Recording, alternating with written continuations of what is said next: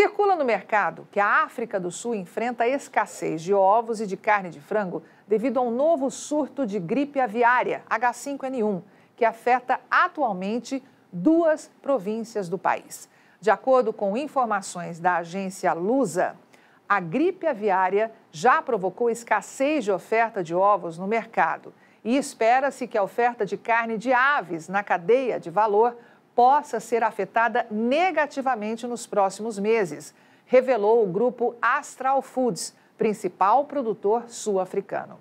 Eles dizem também que as regiões do país mais afetadas pelo atual surto de gripe aviária H7N6 são as províncias de Gauteng, onde se situa Joanesburgo, e de Mipmalanga, que faz fronteira com o reino de Eswatini e Moçambique. O surto de gripe aviária é o pior que a África do Sul já testemunhou e vai muito além do impacto sentido pela gripe aviária H5N8 em 2017, alertou. A agência Lusa parece ter esquecido que a África do Sul está vivendo uma crise de eletricidade que evidentemente afetou a indústria avícola e agravou substancialmente a produção, elevando os custos operacionais. O país vive um boom de demanda de geradores a óleo diesel para atenuar diariamente os cortes de eletricidade contínuos, que têm um custo de 45 milhões de rands por mês, o que equivale a 2,2 milhões de euros. De acordo com declarações do responsável pela Associação Sul-Africana de Avicultura, à imprensa local, o abate de galinhas poedeiras devido ao atual surto de gripe também irá agravar a escassez de ovos no mercado. De acordo com esse dirigente, já foram perdidos mais de 25% da produção nacional somente na última semana.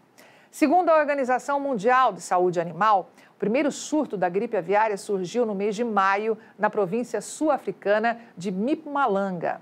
As autoridades locais indicam que a gripe aviária é uma doença controlada na África do Sul. O responsável pelos serviços de veterinária no Departamento de Agricultura na província de KwaZulu-Natal, no sudeste do país, declarou que as explorações que produzem carne de frango e ovos serão colocadas em quarentena. Não podem abastecer o mercado. Fica ou não difícil de engolir que é que o problema né, do setor avícola é mesmo a gripe aviária e não o grave problema de energia que afeta as granjas e as indústrias. Mas com problemas tão graves de energia e de produção na África do Sul, como estão as exportações de carne de frango dos frigoríficos brasileiros para esse destino, que é o terceiro maior comprador de carne de frango dos frigoríficos que operam neste segmento aqui no Brasil, com 8,2% do total? Como você pode ver neste gráfico exclusivo da Rural Business, entre os meses de janeiro e agosto de 2023, os frigoríficos brasileiros registraram 240.640 toneladas exportadas para a África do Sul, que representa um aumento anual de 25,4% e o maior volume da história. Os números oficiais do Ministério da Economia, investigados pela Rural Business, mostram que essas vendas renderam aos frigoríficos brasileiros 144 milhões e 940 mil dólares, aumento de 10% frente ao apurado no mesmo intervalo de 2022. Com um câmbio médio de R$ 5,00, a receita se traduziu em 726 milhões e 630 mil reais, reduzindo para uma média de 602 dólares a tonelada do produto exportado. Caso ainda não saiba, para se produzir ovos e carne de frango é preciso muita energia elétrica.